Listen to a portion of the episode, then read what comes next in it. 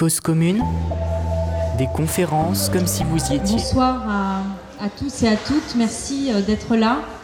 Euh, vous êtes dans un centre d'hébergement d'urgence euh, qu'on a appelé le centre d'hébergement d'urgence La Rochefoucauld parce que c'est le nom de l'endroit. Et donc comme toujours chez Aurore, on prend le nom des, lieux dans lesquels on s'installe.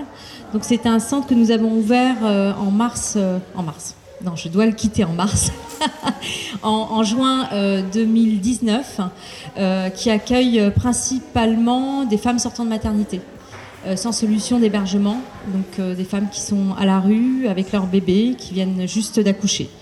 Donc c'est le troisième dispositif qu'on ouvre de la sorte ici, avec la particularité, je suppose que vous l'avez vu, c'est ce magnifique jardin dont nous profitons avec trois poules.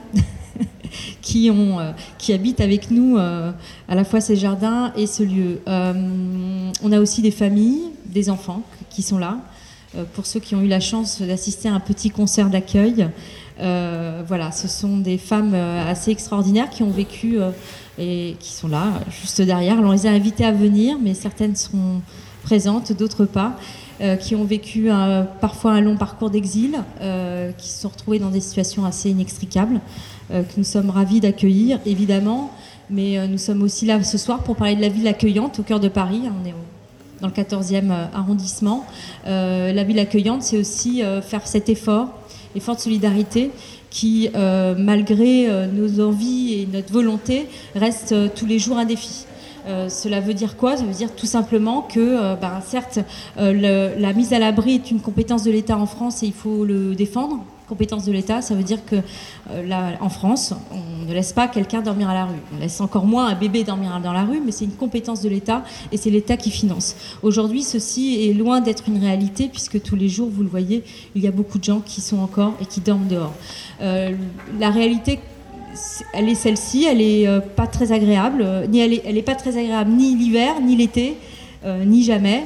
Euh, ce que nous avons réussi à réaliser avec Plateau Urbain et Yes Camp au Grand Voisin, c'est aussi une expérience unique qui est d'ouvrir les lieux que nous avons euh, euh, sur nos territoires. l'ouvrir, ça veut dire l'ouvrir à vous. Et vous pouvez venir débattre et rentrer sur ces sites. Vous pouvez aussi les visiter, mais c'est aussi tenter d'essayer de défendre avec vous, citoyens, bah, cette possibilité-là d'avoir des espaces où nous pouvons construire, tisser du commun. Et, quelque part, continuer à, reposer la question du commun, le sens de ce commun-là. Qu'est-ce que nous y mettons? Pourquoi, euh, finalement, euh, ce commun ne tient que grâce à vous, grâce à nous? Euh, C'est-à-dire que les murs, il y a des murs invisibles là, il y a des murs, on les met à l'abri, mais il y a un autre mur qui est fondamental, c'est la protection de la solidarité nationale, sans lequel, sans laquelle nous ne pouvons pas exister et ces personnes-là ne peuvent pas être mises à l'abri. Concrètement, ils vont être remis à la rue euh, fin mars, puisque nous fermons fin mars, puisque c'est un espace que nous ouvrons de manière temporaire. Donc euh, bah, je remercie nos invités, je remercie Aurore euh, de Yes Weekend, que j'ai appris à connaître ces dernières années. Euh, c'est un travail extraordinaire que Yes Weekend fait, que j'ai découvert puisque je viens du milieu du social et que souvent on a l'impression et le sentiment que ce n'est qu'une tirette à bière, c'est comme ça qu'on peut dire.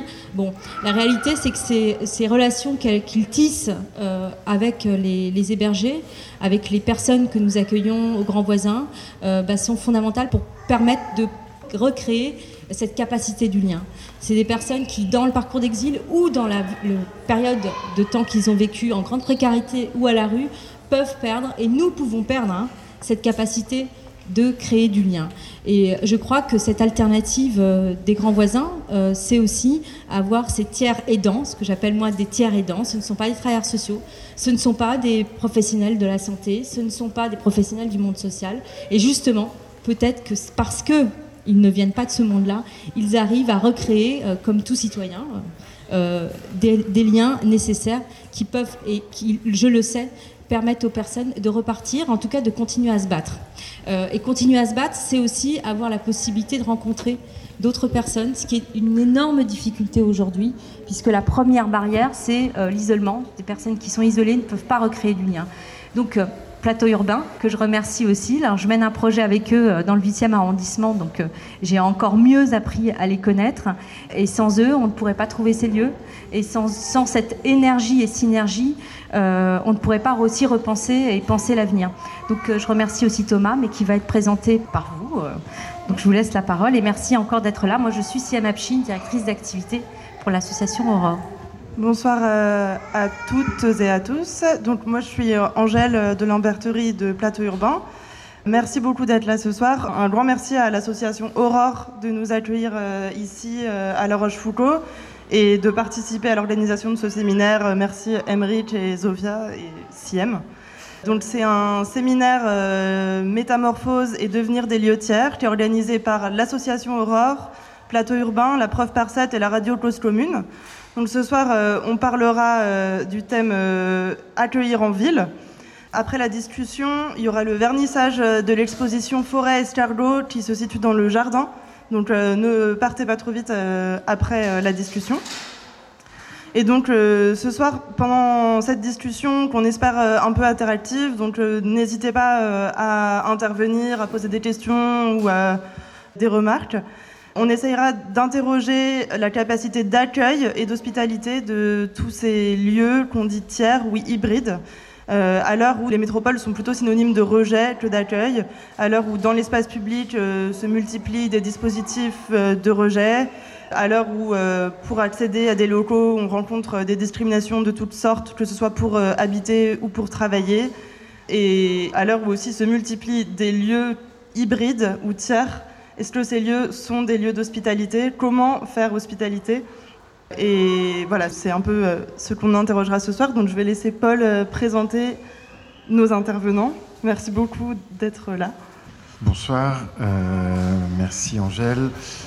donc pour essayer de continuer à porter une pensée critique collectivement sur les lieux tiers, ce qui est l'objet de ce séminaire, on a voulu interroger la notion d'accueil, vu que les lieux tiers sont souvent vus, dits, pensés, peut-être fantasmés comme des lieux accueillants. Euh, et pourtant, bah, l'accueil, ça, suppose euh, bah, différentes. Euh, enfin, il y a différentes manières d'accueillir. Il y a différents objets, il y a différents outils, il y a différents objectifs.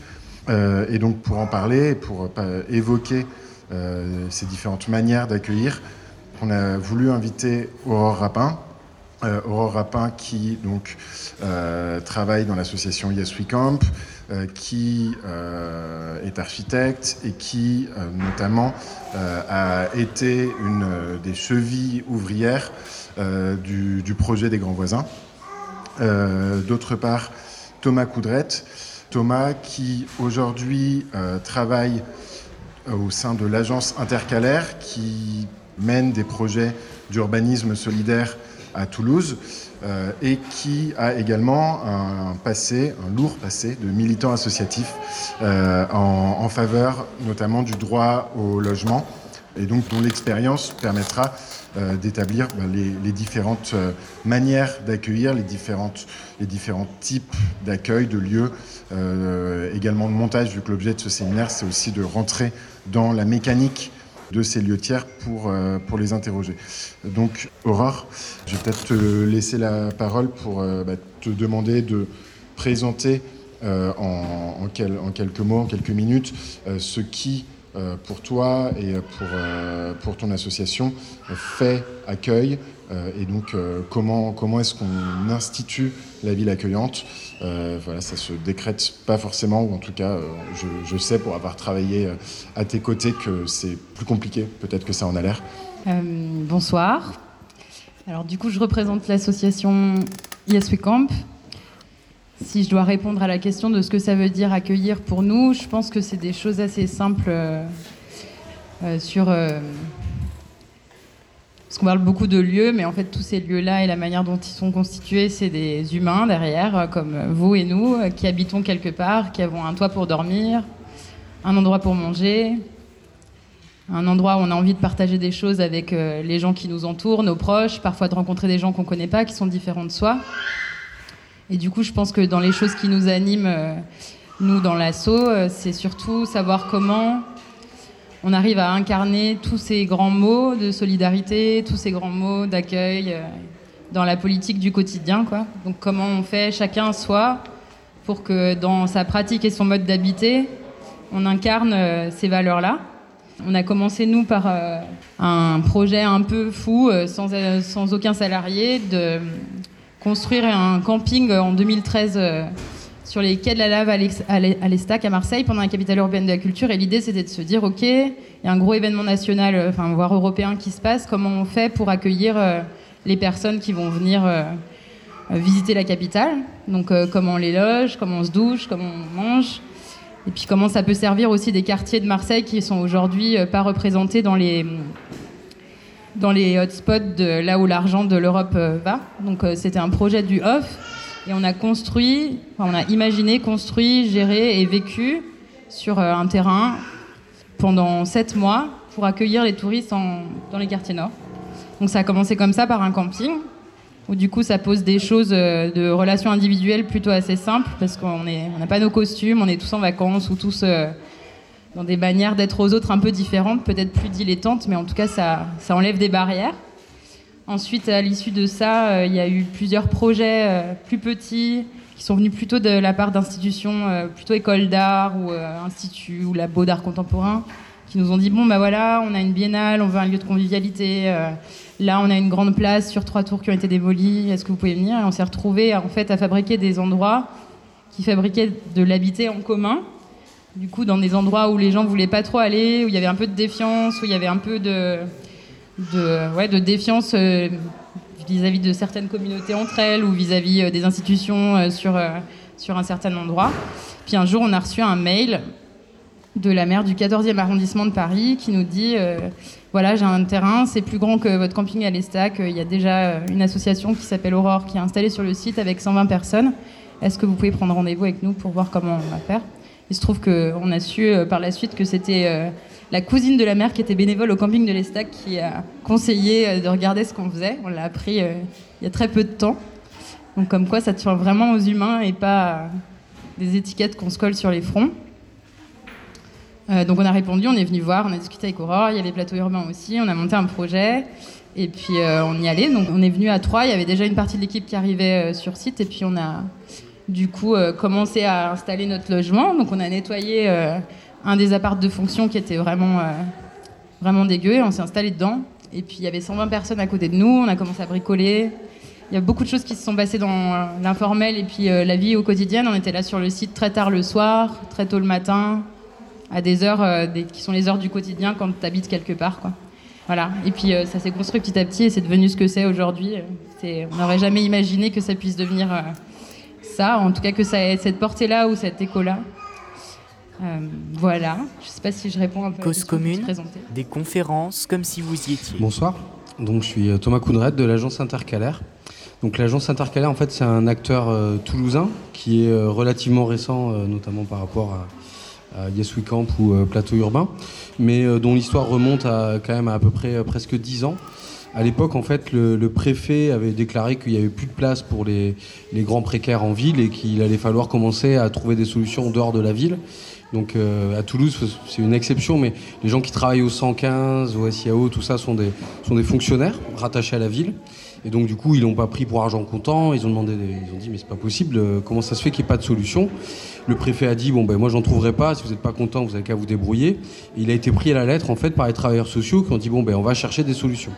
Il y a eu une rencontre entre euh, les squatteurs et les travailleurs sociaux du 115 qui a amené à la réquisition d'un bâtiment public qui appartenait à l'État et au ministère des Solidarités. Donc il y a eu une, bataille euh, judiciaire sur ce bâtiment qui a été plutôt gagnée en tout cas sur le, référé. Et ensuite il y a eu du coup un lieu qui a été créé, pérennisé euh, pour 25 grands précaires qui, qui vivent d'ailleurs toujours là-bas, enfin malheureusement plus les mêmes mais il y a toujours du monde là-bas. Du coup, euh, on a ensuite enchaîné, on s'est dit on va pas s'arrêter là, et on est rentré dans une campagne de réquisition donc de bâtiments publics avec l'idée de faire évoluer les cultures en disant bon c'est pas possible d'avoir un préfet qui dit bon bah je trouve pas de bâtiment alors qu'il a lui-même des bâtiments d'État vacants, et puis qu'il y en a encore plus parmi les collectivités locales, les hôpitaux, etc. Et donc on, a, on s'est dit qu'on se lançait dans une campagne de réquisition. On a d'abord essayé avec, disons, des mouvements plutôt autogestionnaires, etc., avec lesquels on avait pas mal d'affinités mais en même temps avec lesquels on a rencontré des difficultés que je ne vais pas forcément détailler là, mais en tout cas des différents, puisque nous on était vraiment sur une, une éthique de travailleurs sociaux. C'est un peu la, une des originalités de cette campagne de réquisition, c'est qu'on était sur des valeurs et une logique et une éthique de travailleurs sociaux. Donc pas quelque chose de très idéologique, quelque chose de tout à fait euh, humain, quelque chose de politique aussi, mais pas d'idéologique. Et donc on a eu des différences sur les priorités. Donc on a essayé après avec d'autres associations comme le DAL, etc., où on s'est rendu compte qu'on avait aussi euh, des différends avec eux. On s'est dit, bon, bah, finalement, ce qu'on veut faire tel qu'on veut le faire, ça n'existe pas. D'ailleurs, en l'occurrence, je pense que dans la plupart des villes aujourd'hui euh, en France, ça n'existe toujours pas. Et donc on a créé un autre truc euh, qui s'est appelé le C10, le collectif d'entraide et d'innovation sociale, qui n'avait aucune vocation d'ailleurs à devenir structuré, qui n'est toujours pas, mais qui a mélangé des professionnels de la solidarité et euh, des citoyens et tous ceux qui se sentaient concernés et des personnes directement euh, concernées. Et on a euh, du coup défini un plan de bataille pour faire évoluer les cultures. On s'est dit bah c'est avant tout la responsabilité de l'État, donc on va squatter les bâtiments de l'État, puis des collectivités locales, puis des bailleurs sociaux, puis des hôpitaux, puis après on verra quoi. Et on a fait ça, on a suivi le plan. Du coup, ça nous a permis de rencontrer chacun des acteurs, parce qu'une fois qu'on le squatte, bah, ils sont un peu plus concernés par le sujet. Et puis en plus, assez rapidement, euh, la mairie a salué notre capacité à, avoir un vrai projet euh, social tout en conservant des rapports de voisinage euh, très corrects. Donc du coup, même la mairie a appelé la préfecture pour soutenir la campagne de réquisition en disant bah, ils étaient chez nous, ça s'est bien passé et tout. Donc on on a pu finalement dérouler pas mal de réquisitions. Et donc en prenant ce biais-là, finalement, on a fait évoluer les cultures. Et euh, on, s'est rendu compte qu'il y avait besoin euh, d'un acteur pour accompagner les propriétaires. C'est-à-dire qu'au-delà de l'envie de créer des lieux, il y avait une incapacité des propriétaires à le faire. Et donc on s'est dit, bah, tiens, il euh, faudrait, créer quelque chose. Donc vu qu'on regarde toujours ce que font les autres avant de créer quelque chose de nouveau, et on s'est intéressé à cette époque-là aux grands voisins. Et on est venu euh, rencontrer du coup à Paris euh, Aurore et euh, Plateau Urbain. Et du coup, ça nous a pas mal inspiré. On a créé du coup cet acteur qui est du coup pour le coup tout à fait légal, une coopérative, etc et qui du coup permet d'accompagner les propriétaires quand ils commencent à en avoir envie sur la création de lieux. Mais donc du coup, de par notre histoire, on va dire qu'on est très ancré sur les questions d'accueil, d'inconditionnalité, c'est-à-dire que euh, euh, pour nous c'était impensable d'arrêter d'ouvrir des squats si on n'était pas dans l'inconditionnalité, si on n'était pas dans une vision très large des personnes, des projets, à la fois sur la question de l'hébergement, mais aussi sur les questions culturelles, politiques, etc. Et donc, du coup, on a vraiment ancré euh, euh, la lutte contre les exclusions et euh, cette diversité dans notre approche. Et aujourd'hui, on réussit à faire une forme de grand écart, en tout cas, on s'y retrouve, justement, d'être toujours dans la proposition. On, a aujourd'hui des, missions à la fois pour l'État ou, ou, la métropole, et en même temps, on est toujours très proche du milieu squat. là, demain, je vais à la Maison du Peuple avec les Gilets jaunes qui envisagent de légaliser un lieu. Enfin, donc on est aussi non seulement dans l'inconditionnalité de l'accueil sur euh, bah, les questions administratives, etc., mais aussi l'inconditionnalité en termes politiques euh, c'est-à-dire qu'on fait encore des choses avec le DAL, on fait encore des choses avec les autogestionnaires. Euh, c'est pas parce qu'on n'est pas d'accord qu'on peut pas faire ensemble. On repart de ce qu'on a en commun, c'est-à-dire au lieu de se chamailler tout de suite sur de la politique, on revient aux fondamentaux. Les fondamentaux, c'est que même quand je suis pas d'accord avec quelqu'un, j'ai pas envie qu'il vive dehors, j'ai pas envie qu'il meure de faim, j'ai pas envie qu'il soit malade. Donc du coup, en fait, on a décidé de mutualiser plein de choses pour mieux revenir à ce qu'on a tous en commun avant de euh, chercher à nouveau à faire des choses politiques. Et donc bah, ça nous fait un socle commun pour faire des choses politiques avec euh, bah, des fois la ville, euh, des fois les gilets jaunes, des fois enfin voilà, on reste extrêmement ouvert et c'est une inconditionnalité politique, mais qui pour nous est vraiment ancrée dans, dans, les lieux qu'on veut animer.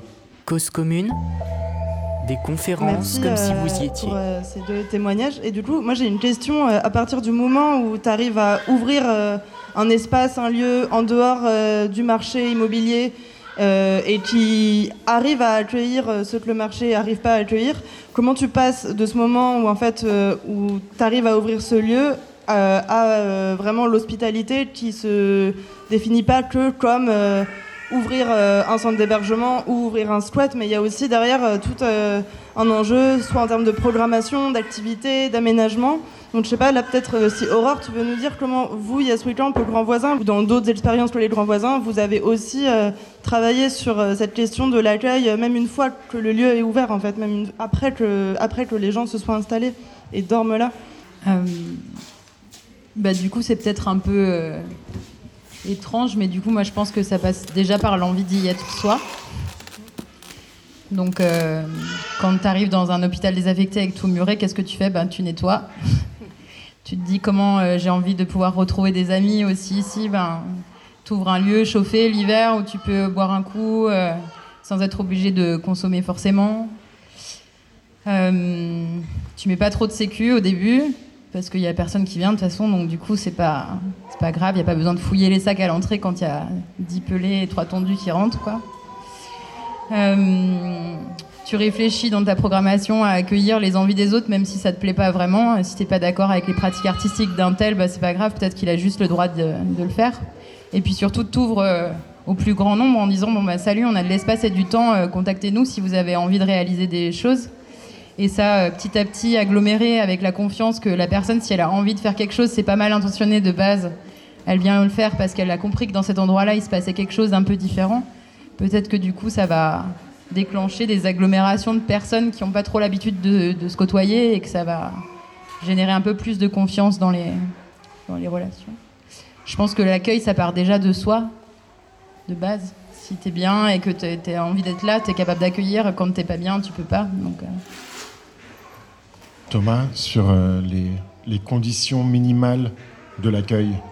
Parce que bien, souvent, on, voit que euh, notamment les, occupations informelles, donc ces lieux tiers qu'on appelle des squats, ils offrent euh, certes un toit, mais aussi des conditions d'accueil souvent précaires, euh, en tout cas euh, dégradées, pas toujours hospitalières. Alors quelles sont les conditions minimales et comment, comment on fait pour décider bah, d'y aller en se disant que c'est mieux que rien? Où est, où est la ligne qui permet de faire ces choix-là et de se dire que ce sera accueillant malgré tout? Ben, en fait, l'idée, c'est que si c'est mieux que ce qu'on aurait sans, on va avoir tendance à y aller. Par contre, on va toujours se battre politiquement pour quelque chose de mieux, puisqu'effectivement, que ce soit les squats, l'hébergement d'urgence, les hôtels, etc., c'est mieux que rien. Euh, mais c'est quand même du sous-logement. Donc, de toute façon, euh, dans l'agence intercalaire, comme euh, précédemment dans le collectif dont je parlais, on a toujours décidé de prendre ce qu'on pouvait prendre, mais par contre de se battre politiquement. L'un va pas sans l'autre. Et je pense que c'est inhérent aussi au, temps court de l'urbanisme transitoire, c'est aussi de se projeter dans un temps long. Et on voit qu'en fait, tous les problèmes auxquels on est confronté, c'est parce que le temps long n'est pas géré le temps long sur du logement, euh, c'est même pas 40 ans, ça devrait être 80 ans, euh, sur la santé, sur euh, les transports, dans tous les domaines, on est dans un temps très court et c'est comme ça aussi qu'on se fait piéger. Donc nous, l'idée, c'est de savoir répondre à des temps les plus courts possibles, y compris par exemple ouvrir 4 mois sur des dispositifs hivernaux et après voir si on peut pérenniser, mais toujours dans une vision long terme, une vision plus politique de comment on va faire pour mettre le transitoire au service du long terme. Est-ce que, euh, Siam, tu veux poser une question? Euh, Oui, parce que dans, l'hébergement d'urgence, quand on a commencé à faire du temporaire, au-delà juste des gymnases euh, qu'on pouvait ouvrir, puisque c'est comme ça que ça. Voilà, les gymnases sur un temps, parce qu'il fait froid, donc c'est 2-3 mois, ça peut être 4 mois. Quand on a commencé à faire du temporaire, 6 mois, 1 an, 2 ans, la première chose qu'on nous a opposé, mais c'est difficile, vaut mieux du pérenne. Euh, pourquoi vous vous engagez là-dedans? Et pour l'avoir fait sur des sites très importants avec plus de 200 personnes ou des petits sites, euh, et le travail qu'on mène avec Yes et Plateau Urbain, je pense qu'il y a une intensité dans l'investissement dans le temps court, c'est-à-dire qui permet à la fois euh, une expérimentation, un lâcher-prise. Il y a des choses que nous faisons qu'on ne pourrait pas faire sur des sites pérennes. C'est clair. Euh, il y a des normes auxquelles euh, on ne pourrait pas, voilà, on est contraint par énormément, de normes aussi sur des sites pérennes. Et cette euh, possibilité que nous avons dans, au cœur des villes, hein, mais ça peut être aussi en périphérie, ce temps-là est un temps que nous investissions de manière très intense. Et on le voit dans le travail social, mais on le voit aussi dans les activités que nous menons, avec un effort et un investissement qui est euh, sans commune mesure avec euh, un projet euh, qui est d'abord étudié pendant six mois. ensuite, on étudie la mise en œuvre. Là, on embauche en deux semaines on ouvre, on ne sait pas où on va, mais dans ce on ne sait pas où on, va, on est de fait obligé de faire ensemble. On est obligé de faire avec les voisins, on est obligé de faire avec les citoyens du quartier, on s'appuie sur euh, les commerçants, on s'appuie, voilà, on est obligé de faire avec. Et cette, ce obligé de faire avec nous pousse quelque part à, sortir aussi de notre zone de confort, de euh, la routine euh, du travail social, hein, parce qu'il y a aussi une routine. Hein on fait les choses comme ci, comme ça.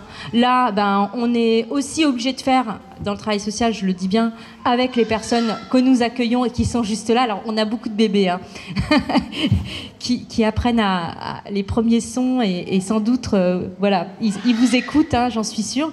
Et donc ça, ça, ça, bouleverse aussi beaucoup de choses dans euh, les normes que nous avons et qui certes sont confortables, mais qui ne correspondent plus à la réalité du public, qui lui vit dans de l'éphémère. Il va squatter là, il va squatter là. Il se démerde pendant très longtemps parce que les situations administratives sont pas réglées au bout d'un an. Elles le sont généralement, si on croise les doigts, au bout de cinq. Et c'est une période durant laquelle ils vont passer de lieu en lieu. Donc moi, j'aime à dire que, et je le dis aux salariés aussi, c'est que nous sommes aussi dans une forme de précarité avec eux. C'est-à-dire qu'on ferme un lieu, on repart ailleurs, on change. Ouais, bah, ça va être dans six mois. Euh, ben, en fait, euh, je vais fermer ici, je vais fermer là, et je vais devoir repartir ailleurs. Il faut que je repense à un projet, il faut que je, me, euh, que je repense une équipe, il faut que je me recrée des liens avec des collègues.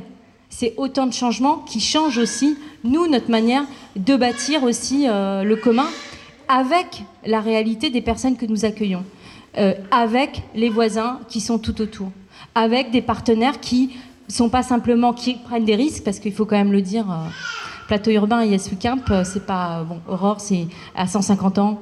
Euh, on peut, euh, voilà, on a des, moyens, on va dire, qui nous permettent non pas de prendre des risques. Des fois, on prend pas des risques parce qu'on a les moyens. Nous, c'est pas ça. On prend des risques parce qu'on les a rencontrés. On prend des risques parce qu'on se dit ah bah tiens là effectivement on peut porter tel projet. Mais je tiens quand même à le dire, l'engagement des, équipes de plateau urbain et Yes Camp est sans doute, toi tu peux en parler, c'est-à-dire que cet effort là euh, je parle moi je parle d'efforts républicains ou citoyens, euh, il est euh, aussi, je ne sais pas si vous, certains d'entre vous voudront s'impliquer ensuite, mais c'est au contact de la prise de, cette réalité-là qu'à un moment donné, on se dit, bah, j'ai envie, d'habiter là, comme le dit Aurore, j'ai envie de développer tel projet, bon, c'est sur six mois, j'ai pas de visibilité, mais j'y vais quand même et on va trouver des solutions, je vais taper à toutes les portes. Je pense qu'il y a cette tension dans laquelle qu'on crée, est aussi un moyen de redynamiser euh, le tissu associatif. Tu peux en parler, euh, qu'on bouscule. Vraiment, euh, parce que les normes dans lesquelles on, est, et je peux vous dire que c'est pas parce qu'on est sur le plan moral du bon côté, hein, c'est-à-dire du côté du bien, on peut se, voilà, se dire ah bah tiens, moi je prends en charge des personnes, je travaille là. Non, non, non. La réalité, elle est extrêmement violente pour les personnes euh, qu'on accompagne. La réalité sociale et politique de ce pays est très violente. Euh, je vous donne un exemple. Euh, aujourd'hui, il y a une femme enceinte, afghane, qui a été, on n'avait pas tous les éléments, qui a été renvoyée en Bulgarie et qui habitait dans un de mes centres. Donc je me suis réveillée ce matin avec ça en tête en me disant voilà de quoi on est capable aujourd'hui. Elle a pourtant euh, un mari qui est réfugié statutaire. Elle faisait confiance, elle s'est rendue à la préfecture, elle nous en a pas, elle nous a pas donné tous les éléments. Euh, après, nous, on se sent responsable. Là, aujourd'hui, elle est, elle est en Bulgarie, dans un pays qui accueille, euh, comme vous le savez, très très mal les migrants. Et voilà dans quelle situation on est aujourd'hui. Donc, la réalité, comme le dit Eric euh, Plies, qui, est le directeur général de l'association, c'est qu'aujourd'hui, notre seule solution, c'est de créer du commun et de s'appuyer sur les citoyens pour faire face. Et euh, sans ça, on n'y arrivera pas. Mais euh, je te rejoins tout à fait, et c'est finalement face à l'inacceptable et l'inhumain qu'on retrouve en fait euh, du sens. Et c'est assez marquant comment finalement euh, dans notre monde, quand les gens sont établis avec plein d'argent, plein de sécurité, bah, ils sont dans des modèles qui quand même correspondent pas à ce qu'on imagine être l'humanité. Euh, enfin, je peux prendre des cas extrêmes, hein, Dubaï, etc. C'est pas, pas parce qu'ils roulent sur l'or qu'ils incarnent quelque chose qui a du sens et des valeurs. Et on arrive nous à trouver sur dans la grande précarité du temps très court. Et moi, je pense même des fois à des projets de squat qui ont duré deux semaines, parce que là, on parle de projets de quatre mois, mais dans le domaine des réquisitions et des squats, des fois, c'est quelques heures, euh, quelques jours. Et là, on retrouve finalement des valeurs, de la solidarité. Euh, bah, du coup, face à ça, les gens, à un moment, se serrent les coudes et, ils disent bon, stop, quoi. Qu'est-ce qu'on fait? Et finalement, c'est dans ces temps courts qu'on retrouve ça et c'est à l'extrême, l'expérimentation, etc., qu'on a du mal à trouver ailleurs. Et c'est là, effectivement, aussi tout l'enjeu aujourd'hui de, ces tiers-lieux et des, expérimentations d'urbanisme transitoire, c'est de redonner cette possibilité-là à des gens qui ont envie de franchir ce pas. Et nous, pendant longtemps, on a dû passer par l'illégalité, parce que concrètement, bah, pour créer ce type de lieu, sans avoir de quelconque soutien, bah, c'était franchir le pas de l'illégalité. Euh, aujourd'hui, euh, justement avec des cadres comme ceux qui sont proposés par les acteurs ici, on peut faire ça en plus en ayant quand même une enveloppe, un cadre légal qui nous, qui nous permet d'expérimenter tout ça. Et ça, c'est quand même vraiment une chance. Et effectivement, j'espère que ça va amener de plus en plus de monde à s'impliquer dans ces lieux. Moi, je voudrais vous poser la question justement, dans quelle mesure est-ce que ce temps court, cette intensité, qu'on peut à la fois déplorer, mais euh, dont, dont Siem soulignait aussi euh, les, éventuels bienfaits. Comment est-ce que ça influence le temps long dont tu parlais et dont tu disais que vous l'avez toujours en tête? Comment est-ce que ça influence les politiques publiques? Aurore et euh, Camp ont vu et ont été euh, en, partie euh, la, cause de, la mise à l'agenda de l'urbanisme transitoire dans les projets des collectivités. donc c'est en montrant l'exemple, sans que personne ne leur ait demandé, que finalement vous avez créé une sorte de nouvelle commande. Tu racontais aussi, Thomas, que vous, avez, vous êtes parvenu à force de réquisition, etc., a quasiment résorbé le sans-abrisme à Toulouse en 10 ans, ou en tout cas à le faire baisser significativement, euh, et donc que ça avait un impact sur, euh, sur, les, sur les politiques publiques. Donc comment est-ce qu'on passe de ce temps court à ce temps long, et comment est-ce que vous parvenez à influer là-dessus? Est-ce que c'est juste par le faire, ou aussi par une sorte de lobbying? Euh, oui, c'est aussi par une sorte de lobbying. Après, on s'appuie surtout sur des personnes, hein, euh, comme souvent. Euh, nous, à Toulouse, en fait, quand, la mairie est passée du PS aux Républicains, on a vu ça comme une catastrophe, alors qu'on commençait à peine à travailler un peu avec la mairie. Et finalement, on a réussi à faire mieux parce qu'on est tombé sur un, adjoint de solidarité qui est avant tout un humaniste, qui a jamais été en quartier politiquement, qui souhaite pas l'être, et, avec qui on a réussi à faire des choses. donc, on a aussi cherché des alliés objectifs politiques euh, parce que finalement, si on n'arrive pas à responsabiliser euh, la sous-préfète qui est en charge des questions sociales euh, et l'adjoint aux affaires sociales, si on se dit pas à un moment, on est quand même dans le même bateau pour faire évoluer les cultures et faire avancer les choses, on n'y arrive pas. Et on est dans un domaine où le faire ensemble, non seulement des institutions entre elles, parce que on sait que euh, c'est l'État qui doit loger, mais l'État n'a pas de bâtiment, c'est les collectivités locales, les bailleurs sociaux, etc. qui en ont. Donc euh, ils sont déjà dans un faire ensemble, mais faire aussi ensemble avec les personnes directement concernées et avec tous ceux qui se sentent euh, solidaires. Et c'est finalement ça, et c'est pour ça que je rejoins donc le, visiblement le directeur général d'Aurore. On a aujourd'hui besoin de faire tous ensemble. Voilà, personnes directement concernées, professionnels des, secteurs, citoyens, institutions. À un moment il faut mettre ça au-dessus. C'est ça aussi en fait que nous on a vu à Toulouse ces dernières années, c'est que bah, finalement une mairie de droite qui a envie de travailler avec le gouvernement, ça peut mieux marcher qu'une mairie de gauche qui n'a pas du tout envie de travailler avec le gouvernement. Et donc du coup, l'hébergement à Toulouse, l'hébergement d'urgence a été multiplié par 4 en 4 ans. Donc c'est, enfin, on sur des, on, doit être la seule métropole à avoir effectivement moins euh, de sans-abri qu'avant. Donc euh, voilà, ça a dépassé à un moment les, clivages aussi, des logiques politiciennes de part et d'autre. Et nous, c'est un peu le message qu'on porte aujourd'hui. On n'a pas envie d'avoir de lien avec des listes particulières au moment des municipales. Ce qu'on aimerait, c'est que les droits humains, les droits fondamentaux soient mis au-dessus de tout ça et qu'ils ils auront toujours des sujets pour s'affronter. Mais à un moment, quand il s'agit de quelqu'un qui dort dehors, c'est pas possible de l'instrumentaliser politiquement d'une manière ou d'une autre. C'est difficile de rajouter des choses très différentes, mais nous, on est plus, euh, on a toujours été beaucoup plus dans le faire et l'agir euh, en termes d'action euh, pratico-pratique et très concrète. Donc, en termes de, de lien avec les institutions, on a plutôt été à ouvrir les portes quand il y avait une, une fenêtre de discussion possible. Donc, c'est ce qui s'est passé avec les aménageurs, notamment, qu'on a accueillis. On a fait des petites réunions, on a proposé un projet sur lequel on a beaucoup travaillé. Et puis du coup, euh, ça a permis de tisser des liens, mais c'était parce qu'il y avait un sujet, une situation euh, concrète, palpable, tangible, et il euh, fallait lever les craintes et les freins techniques, économiques. et les premières réunions, c'était pas du tout gagné d'avance, quoi. Mais petit à petit, puis au final, tu te retrouves à boire un verre, faire un bagnat ou je sais pas quoi, puis tu, fais tomber un peu des barrières ou des, des murs qui existent de base. Et donc là, aujourd'hui, le projet, moi, je, enfin, un des grands motifs de fierté, c'est le fait qu'on ait pu installer euh, dans le, contribuer à faire que un centre d'hébergement d'urgence en fixe s'installe dans le dans le projet pérenne, alors que c'était pas prévu euh, auparavant, qu'il y ait des bureaux à loyer modéré pour des structures associatives qui ont envie d'être sur Paris, euh, qui, est un peu l'endroit où tout se passe. pour monter leur structure, qui est des manières de penser, la façon dont on va gérer les communs assez différentes. Enfin, euh, c'est assez petit en fait au regard des énormes budgets que les aménageurs gèrent, mais euh, dans ce que ça raconte sur l'effort que eux ont fait pour venir vers nous et que nous on a pu transmettre, c'est assez chouette. Cause commune. Euh, moi j'avais des conférences comme si vous y étiez. Une autre question pour vous. Souvent les, lieux tiers, ces lieux hybrides, on, sent pointer le risque d'une homogénéité en leur sein. Euh, cette homogénéité, elle peut être par euh, une homogénéité de gens en situation de précarité ou une homogénéité de gens qui, vivent bien et qui les, fameux gentrifieurs. Ou... Et donc, comment on se donne les outils pour ouvrir ces lieux à différents types de, gens, de, citoyens? Comment est-ce qu'on fait pour enfin, pour aller au-delà de, l'urgence et se dire, bah, voilà, cette ouverture au quartier ou cette mixité des publics euh, que, vous défendez, comment, ça se réfléchit? Est-ce que c'est dès le début? Est-ce que c'est dans un second temps? Comment on fait pour accueillir tout le monde?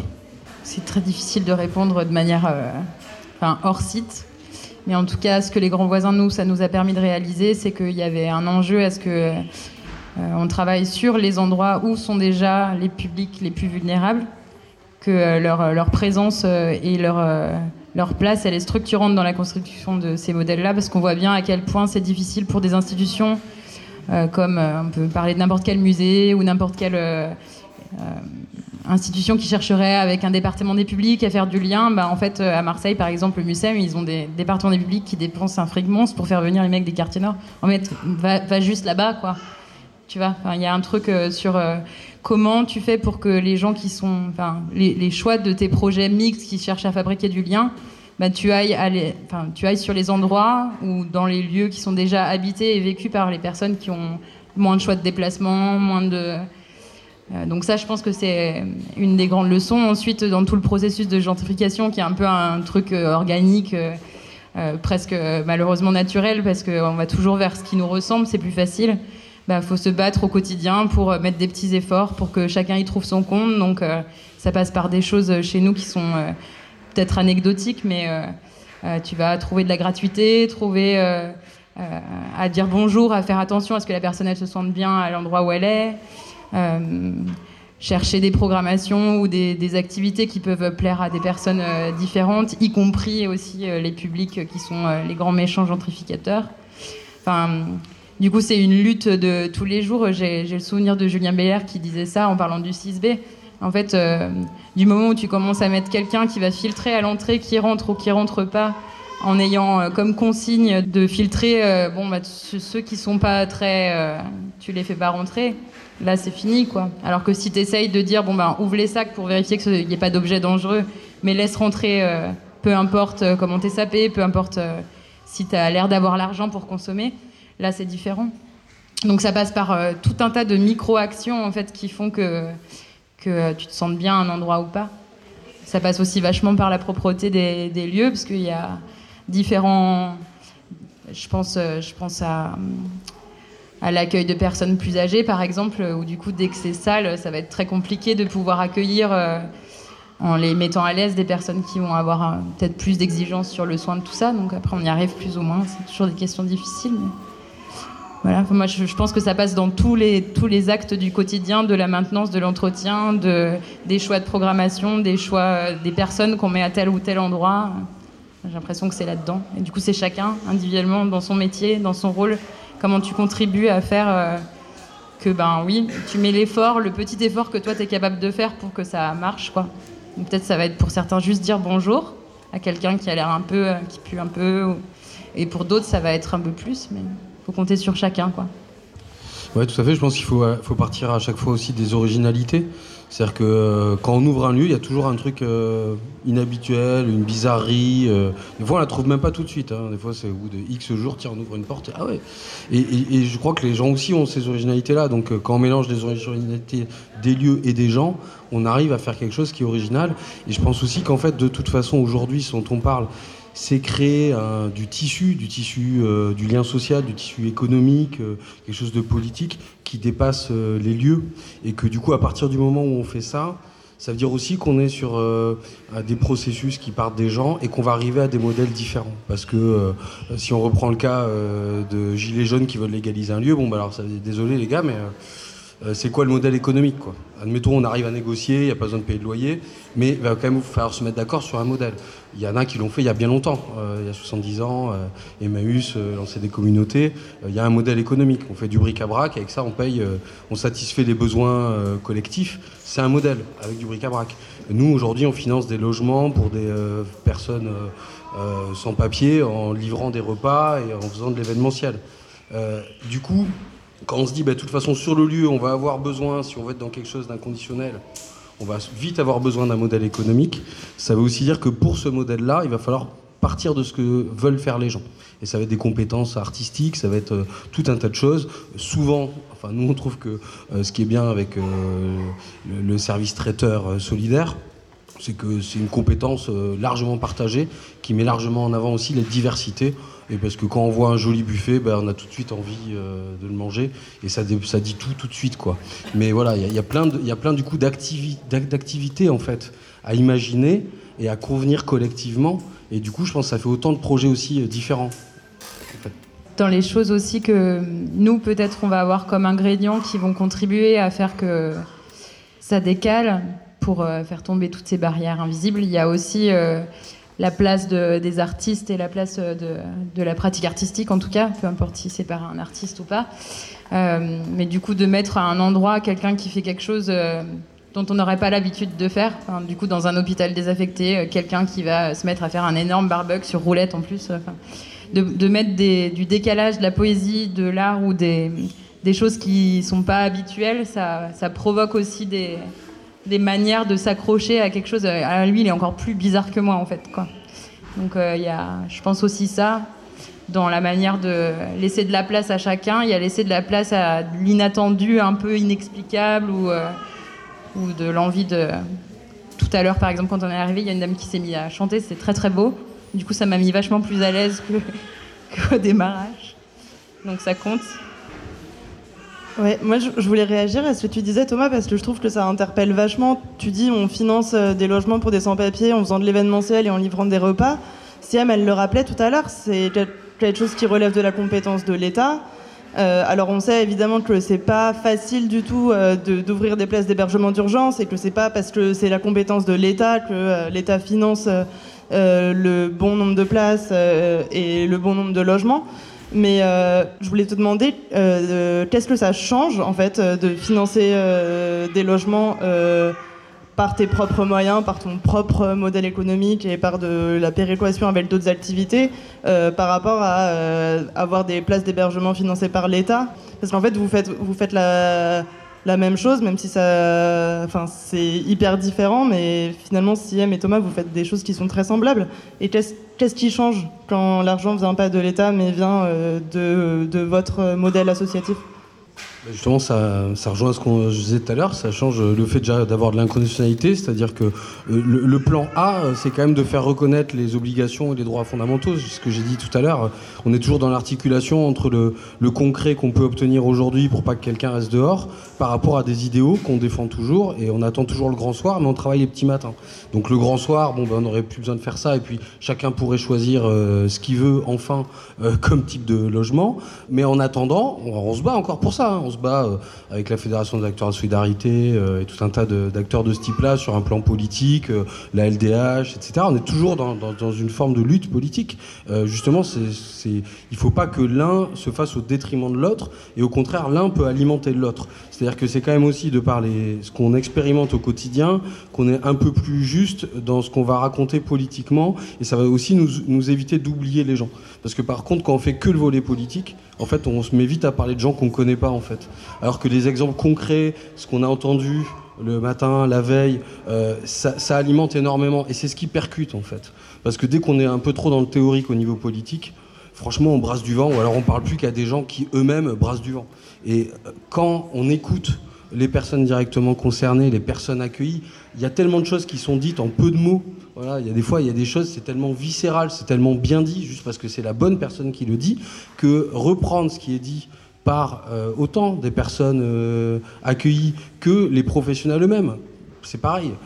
Aujourd'hui, être travailleur social en France, mais enfin, c'est à la fois un métier magnifique et c'est l'horreur. Enfin, c'est, il faut trouver du sens là-dedans. Donc c'est pareil, pour moi, je pense, et j'en connais beaucoup, du coup, aussi des militants, hein, mais que être travailleur social aujourd'hui, il y a forcément un volet, bah ok, j'accepte de faire ce que je fais au quotidien parce que par ailleurs, je continue à me mobiliser pour que les choses changent et que les deux vont de pair, sinon on craque, enfin, sinon on tient pas dans la longueur. Moi, les travailleurs sociaux que je vois faire un super boulot pendant des années, c'est parce qu'en général, ils ont une conscience qui fait que politiquement, ils continuent à se mobiliser avec des citoyens, des personnes directement concernées et tout. Donc vraiment, pour moi, les deux sont complémentaires. Et voilà, après, c'est c'est le, quotidien et encore une fois, euh, notamment Emmaüs, c'est ce qu'Emmaüs a prouvé depuis 70 ans. Tout ce qu'a fait Emmaüs, ça repose aussi sur un modèle de ce type-là euh, qui vient compenser les, manquements des pouvoirs publics. Euh, ben, on va aller de toute façon vers une évolution du financement des places. ce qu'il faut éviter, c'est une privatisation totale, c'est-à-dire qu'un désengagement, pourquoi j'insiste, j'ai dit c'est une compétence de l'État, c'est que c'est la solidarité nationale, c'est-à-dire chacun d'entre nous qui à un moment donné, parce qu'on appartient cet État, en tout cas à la République, euh, qui dit bah, je concède une partie euh, de mes revenus, hein, parce que c'est nos revenus qui financent, on finance ça, pour ça parce que j'y tiens. Demain, ça peut être totalement autre chose. Et donc c'est euh, à l'anglo-saxonne, c'est-à-dire privatiser totalement, et donc reposer totalement sur du financement privé, c'est-à-dire le bénévolat ou les dons. D'accord? Moi, je pense qu'on va aller vers quelque chose qu'il faut tenir le pilier de la solidarité nationale, parce que c'est un engagement politique aussi. C'est-à-dire qu'on n'accepte pas que des personnes vivent à la rue ou n'aient pas les mêmes conditions d'accès et la même condition d'égalité de traitement, etc. Mais, et qu'il y ait des financements alternatifs. je pense à la bière sans pape notamment, qui est brassée par des migrants en Belgique et qui euh, euh, là a été vendu aux grands voisins pour financer des nuits hôtelières. Donc ça c'est voilà, ça peut être ça peut être, un exemple précis euh, de financement alternatif et qui nous permettent de financer à un moment donné. Il faut aussi se battre pour que ces situations soient temporaires. L'hébergement d'urgence, c'est aussi ça, c'est du temporaire. Le temporaire, c'est bien. Je suis temporairement à la rue, je suis temporairement migrant, je suis temporairement en demande d'asile, et puis c'est temporaire, ça veut dire qu'il y, a une alternative après. Euh, il ne faut pas installer euh, le, charity, c'est-à-dire ah bah, c'est bien, euh, voilà, je donne tous les mois. non, on, doit sortir de ça.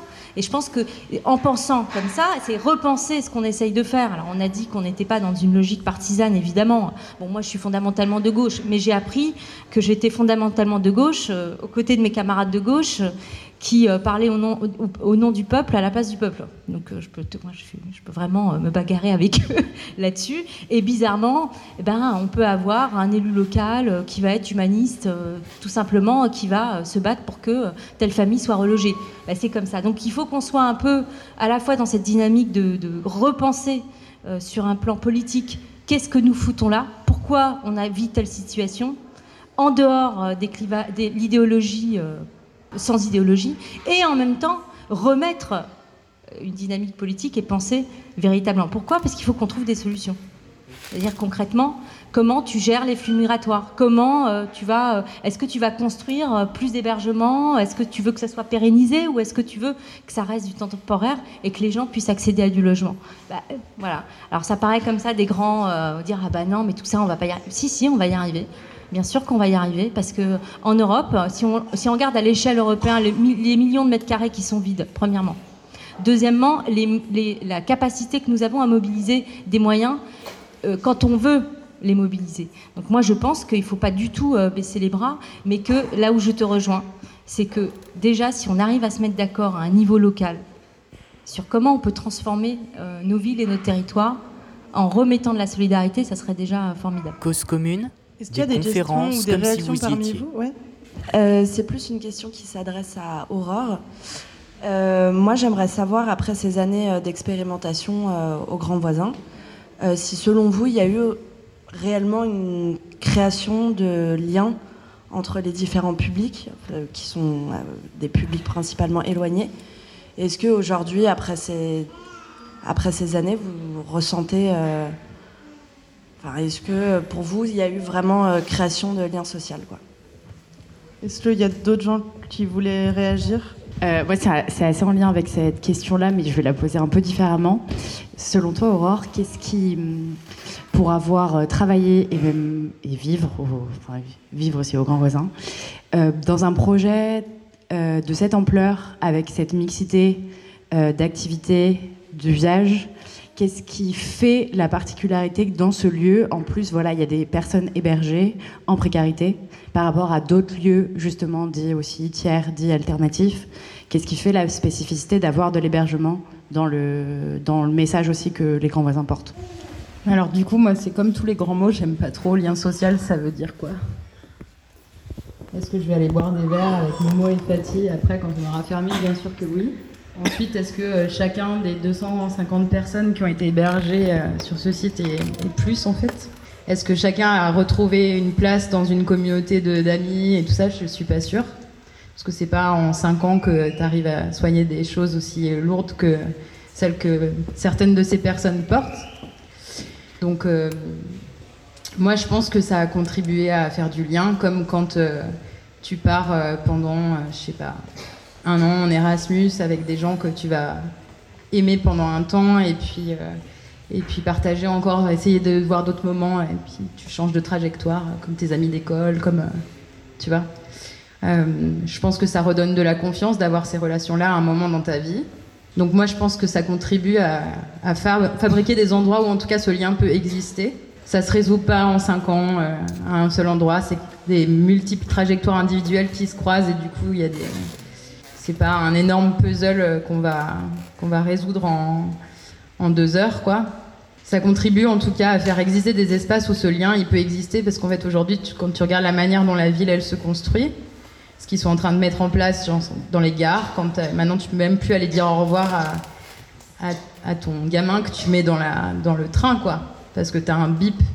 Donc en fait, quand tu vois ça, tu te dis qu'est-ce que moi, à mon échelle de ma petite structure associative, qui est une goutte d'eau dans, dans la société euh, française, euh, qu'est-ce que moi je peux contribuer à faire? Donc euh, t'essayes. Et puis après, à chacun individuellement, tous autant qu'on est dans la salle, de voir comment on peut contribuer dans son métier, ses envies, tout ça, fabriquer ça. comment la personne qui est en bas de chez toi qui fait la manche, bah peut-être un jour tu vas lui amener du pain, tu vas discuter avec elle, après tu vas. Voilà. Donc les liens sociaux, je sais pas exactement ce que ça veut dire, mais en tout cas ce qui est important, c'est qu'il y ait au moins des endroits qui rendent ça possible. quoi. Peut-être que tu peux expliquer un peu plus nous, on est totalement légitime pour parler de ce sujet, puisque on avait euh, au départ, euh, je pense qu'on peut le dire, pas du tout pensé ce qui allait se passer euh, aux grands voisins. Il faut, quand même imaginer que c'est comme le temporaire, c'est bah, comme ici, vendredi, bah, tu ouvres la Rochefoucauld, lundi, bah, je suis déjà là, j'ai déjà une équipe et on est en train de faire le même. Voilà, il s'est passé deux jours. et je pense que là, dans cette projection-là, et ce qui est plutôt pas mal, c'est qu'il n'y a pas eu genre euh, cahier des charges, il y a eu évidemment un cadre, mais franchement, euh, ce qui a été fait n'était euh, pas écrit au départ, et tant mieux. Et puis dans les conseils qu'on nous a donnés quand on est arrivé, euh, il y a, euh, bah, vous allez mettre des containers et des barrières entre les espaces des centres d'hébergement et les espaces d'accueil de public, quoi. Enfin, c'était, enfin, en gros, c'est, ça le monde dans lequel on vit, en fait. C'est un. Et heureusement que vous n'avez pas fait ça et que non mais c'est la réalité. Et après, peut-être que Marine peut, parce qu'on a, en fait, c'est la deuxième année, on organise ce séminaire, c'est essayer de penser ce qui a été fait, ce que nous sommes aussi en train de faire et ce qu'on va faire. Euh, c'est-à-dire euh, justement autour de la capacité du lien. Euh, voilà. capacité du lien, on peut tous la perdre. Et il y a évidemment la psychothérapie institutionnelle, donc c'est les années 50. Donc je vous encourage à lire euh, Ori, euh, euh, comment il s'appelle, Toscaïès, qui justement, dans l'histoire de l'éloignement dans psychiatrie de tout le médicament et de la psychiatrie dure, etc., ont imaginé à, la Borde, à la clinique de la Borde, un moyen de travailler où, par exemple, on va aller embaucher non pas des infirmiers, mais des gens du village. Donc des gens qui ne sont pas du tout dans le soin. Et je veux juste finir, c'est dire que euh, cette question du lien social, moi je, l'ai abordé tout à l'heure en parlant de tiers aidants, c'est autant de capacités de transfert. C'est-à-dire que les personnes, notamment, on va dire, les plus éloignées de la capacité du lien, c'est-à-dire euh, les psychotiques et euh, toutes les personnes qui ont des pathologies psychiques, finalement, dans cette, à la fois le lieu est important, donc l'architecture et les espaces, c'est-à-dire autant d'espaces différents avec des fonctionnalités différentes qui permettent une capacité de transfert en dehors du lieu de vie euh, dans lequel ils sont hébergés. Et deuxièmement, autant de capacités de transfert avec des personnes avec lesquelles il n'est pas, c'est pas l'infirmier, c'est pas euh, le travailleur social, c'est pas le directeur du site, c'est d'autres personnes qui vont justement permettre à la personne de pouvoir petit à petit se repositionner euh, et repenser ce lien-là. Et le lien social, c'est exactement ça. C'est-à-dire, évidemment, comme pour l'exemple des grands voisins ou l'exemple ici où on ouvre le lieu, c'est que c'est des gens qui n'ont rien à voir avec le lieu, qui rentrent, qui viennent boire un coup. Mais parfois, c'est un échange, c'est un regard, c'est un, Voilà, tout simple. Ça peut être 10 minutes, ça peut être une demi-heure, ça peut être une heure, mais c'est autant de possibilités de recréer du lien et de le penser. Euh, je ne sais pas si Marine peut peut-être un tout petit peu plus développer parce qu'on a euh, travaillé sur un texte justement. Pour, euh, pour compléter dans la continuité, j'ai entendu un certain nombre de euh, de termes euh, que je trouve un peu intéressant de mettre dans un continuum. On a parlé de bizarrerie, on a parlé de décalage, on a parlé d'originalité, on a parlé de souffrance psychique. Je pense qu'il y, a un autre terme qui peut être un centre de gravité pour nous, pour penser ce qui peut se passer dans ce genre de lieu, c'est la notion de vulnérabilité et de vulnérabilité partagée. Parce qu'en fait, euh, il y a énormément de lieux dans la société dans laquelle nous vivons qui sont des lieux qui exclut plus ou moins explicitement et qui exclut aussi parce que ce sont des lieux où on nous demande d'être puissant, d'être tout puissant. Euh, d'avoir du pouvoir, d'avoir de l'argent, euh, d'avoir de la capacité, d'être meilleur que les autres, d'être dans l'hyper-rivalité. Je pense que chacun peut très bien imaginer ce à quoi je fais référence. Et donc produire euh, les coordonnées d'espace aujourd'hui dans la ville qui permettent d'exprimer des vulnérabilités, euh, c'est pas rien. Et donc, euh, euh, j'entendais qu'Aurore, tu disais, bon, voilà, on, fait des petites choses à, notre échelle, etc. Oui, sauf que ces petites choses cumulées que vous avez faites pendant toutes ces années, en fait, ce que vous avez fait, c'est que vous avez recréé de la continuité là où il y avait de la discontinuité. Vous avez permis dans un espace où des processus advenaient en parallèle que des gens renouent avec le fait de recroiser quelqu'un, puis le recroiser et le re-recroiser. Tu vois, ça c'est un des trucs les plus importants, c'est que euh, moi j'ai commencé à travailler, euh, je suis psy pour l'association Aurore, et j'ai commencé à travailler avec euh, la maraude du 13e arrondissement. Eh bien, c'est vrai que le fait d'avoir comme ça, dans une façon itérative, l'occasion de parler à quelqu'un, de prendre un café avec, de faire la fête, de partager un morceau ensemble, en fait, finalement, euh, c'est ça qui crée les conditions de la confiance. Et euh, je pense qu'il ne faut pas du tout euh, euphémiser ou minimiser la fonction soignante que vous avez eue pendant toutes ces années pour les personnes qui était dans l'enceinte de ce lieu. Alors soignante à l'endroit des personnes hébergées, bien sûr, mais soignante aussi à l'endroit euh, des gens qui, euh, bah, comme les gens qui sont là ce soir, ont décidé euh, de se porter vers ce genre d'activité. Enfin, je parle souvent de la trajectoire d'Emma qui a dirigé le projet Food à Grand Voisin, parce que Emma, c'est typiquement quelqu'un qui nous ressemble dans la trajectoire sociologique, quelqu'un qui a fait des études supérieures à Sciences Po, quelqu'un qui à un moment donné s'est dit tiens, je vais faire une reconversion professionnelle dans la cuisine, qui a fréquenté le monde de la gastronomie avec son côté hyper hiérarchisé, pyramidal, sexiste qui s'est dit j'en peux plus, j'ai envie de faire autre chose, et qui a lancé ce projet Food dont on connaît un petit peu les, aboutissements. Hier, je suis passée à Grand Voisin, j'étais avec euh, Rada, que vous connaissez, qui a ouvert son resto à Grand Voisin. Bon, ben Rada, aujourd'hui, c'est quelqu'un, moi, que je, je, connais, que je fréquente, que je considère être une amie. Et on se fait confiance. Donc hier, je suis allée voir Rada et je lui ai dit, écoute, est-ce que tu pourrais prendre en stage chez toi euh, quelqu'un que j'accompagne, qui est un monsieur, qui est un monsieur irakien, qui a une problématique transgenre, euh, qui faisait de la cuisine pour une chanteuse syrienne en Syrie, qui a dû fuir de la Syrie aussi. Et ce monsieur-là, il est extraordinaire, mais parce qu'il est plein d'affect, plein de vulnérabilité, toujours au bord de l'effondrement, je ne savais pas à qui m'adresser et qui pourrait contenir ça. Bon, ben voilà, la réponse c'était Gada. Donc, tout ça pour, euh, je vous raconte cette micro-histoire pour boucler sur le fait que, en fait, euh, cette référence à la communauté thérapeutique et la psychothérapie institutionnelle, en fait, c'est fondamental parce que quand on réfléchit à un projet qui est, où on ne perd pas de vue le point de vue politique, quel que soit le bord politique, c'est ça, c'est comment on crée des communautés dans lesquelles la question de la vulnérabilité de chacun, que ce soit des accidents de parcours pour les actifs ou les surdiplômés euh, très sympathiques qui ont envie de donner du temps, ou pour les gens qui ont vécu des traumas plus graves, bah, comment ça, ça se noue ensemble et ça peut créer des choses intéressantes. Voilà. Et je, voulais juste dire quelque chose par rapport à la, question de la, la temporalité et de la scansion. On a parlé du temps court et du temps long. En fait, ce temps que vous avez passé avec eux à Grand Voisin, c'est un temps qui se sera inscrit psychiquement de manière hyper forte. Et ça veut dire que même si Grand Voisin, ça disparaît, même si ces lieux-là disparaissent, cette capacité à faire confiance à l'autre, elle sera transférable dans l'avenir à d'autres modèles de relations. Un peu comme quand tu vas voir un psy euh, et que tu fais, euh, je sais pas, deux, trois ans d'analyse, tu expérimentes des choses de manière sécure avec ton psy, et un jour, le psy, il faut le souhaiter, on n'a plus besoin de lui, et on va vivre des choses dans la réalité qui seront plus intéressantes, plus risquées, mais parce qu'on a cette sécurité intérieure. Donc pour moi, ce que vous faites dans les tiers-lieux, euh, c'est vous le faites à l'échelle euh, d'une communauté. Pour moi, c'est thérapeutique. Voilà. Cause commune, des conférences comme si vous y étiez. Donc la ville accueillante, euh, c'est peut-être mettre en commun nos vulnérabilités à nous tous et nous toutes, sans, on va dire, a priori, certes, les personnes euh, n'ont pas forcément d'hébergement, mais il y a d'autres formes de précarité, de vulnérabilité, et nous le savons très bien. Euh, et dans ce que vous avez réussi à mettre en commun, notamment dans le projet de Food, c'est les vulnérabilités de tous au niveau professionnel dans ce rapport à la restauration, qui était extrêmement violent.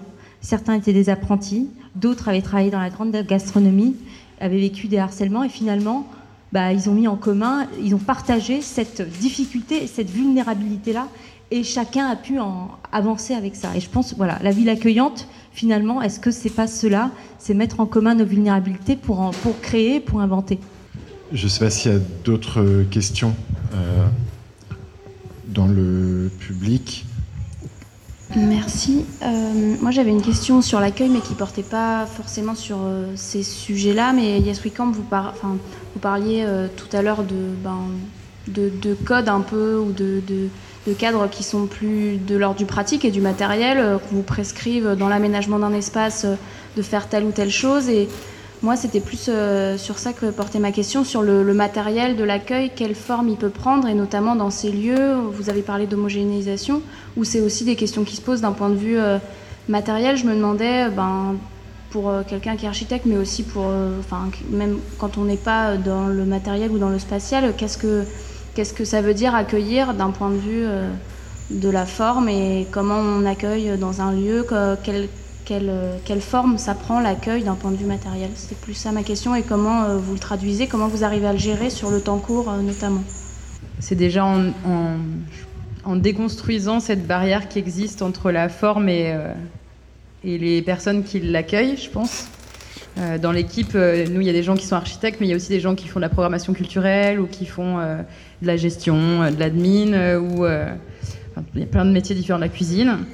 Et déjà, en partageant l'acte de construire ou de fabriquer avec des personnes qui n'en font pas partie, en soi, dans la manière dont le monde se construit aujourd'hui, je pense que ça contribue à déjà fabriquer des choses plus adaptées. Donc, les plans de la cuisine, bah, du coup, il y a un des archis de l'équipe qui les a bossés avec euh, les cuistots en disant Ok, tu passes par où euh.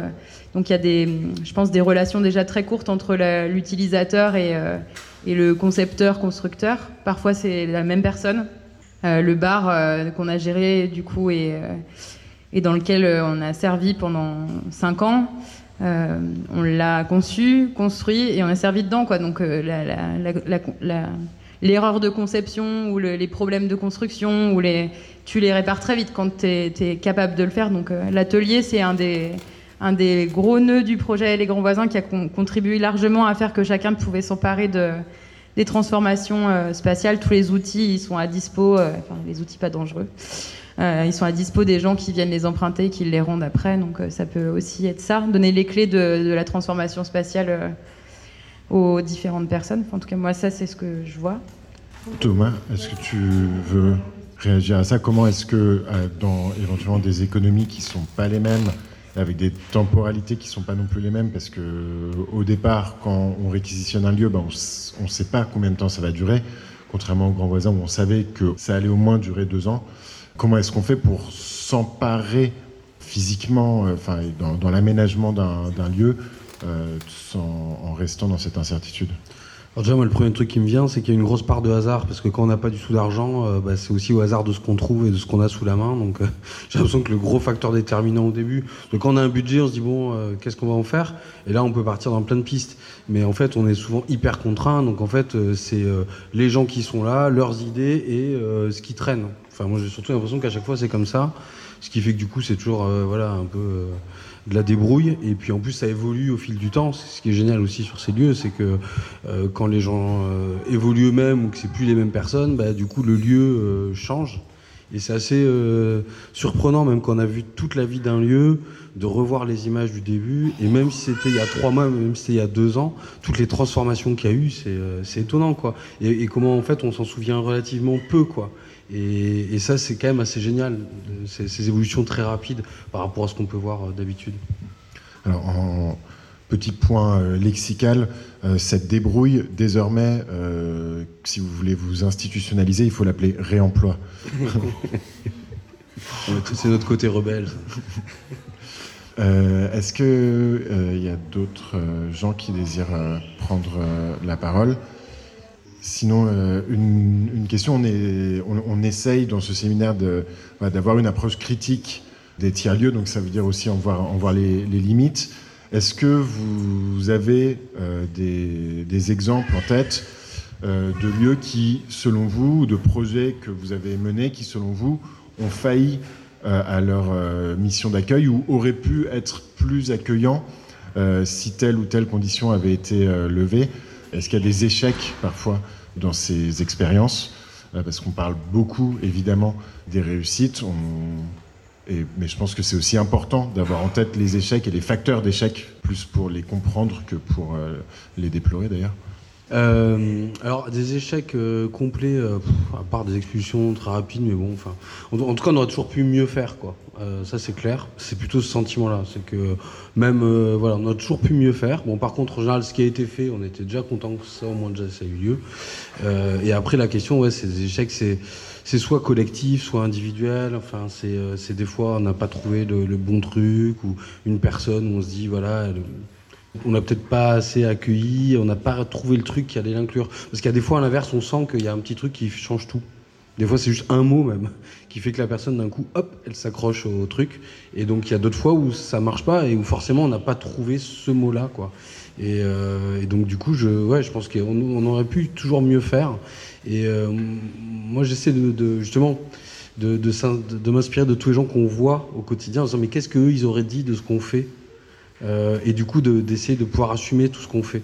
auprès des uns et des autres. euh, voilà. Et ça, euh, c'est peut-être pour ça qu'on arrive à garder des bons rapports avec les uns et les autres, c'est que du coup, il faut quand même se dire, qu'est-ce qu'ils auraient pensé euh, euh, les squatteurs de là-bas, euh, sur quoi ils nous attaqueraient et tout. Et du coup, d'e- d'essayer de se remémorer le- l'esprit critique de chacun euh, pour du coup mieux euh, voir bah, les échecs, parce qu'en fait, chacun on voit des différents, quoi. Donc je pense qu'il faut aussi partager sa vision des échecs pour essayer de les éviter au maximum. Mais bon, j'ai l'impression qu'on en a toujours, mais ap- après, j'ai pas un gros gros échec euh, particulier en tête, euh, tant mieux, hein, parce que ça viendra peut-être un jour, mais là pour le moment ça va. Je raconte les trucs ratés des Grands-Boises, c'est ça? C'est hyper difficile. Enfin, il y a- il y, a plein d'histoires d'engueulades, de, de- de trucs foireux à raconter, en fait. Je, enfin, je sais pas si c'est bien de faire la liste, mais il y a plein de.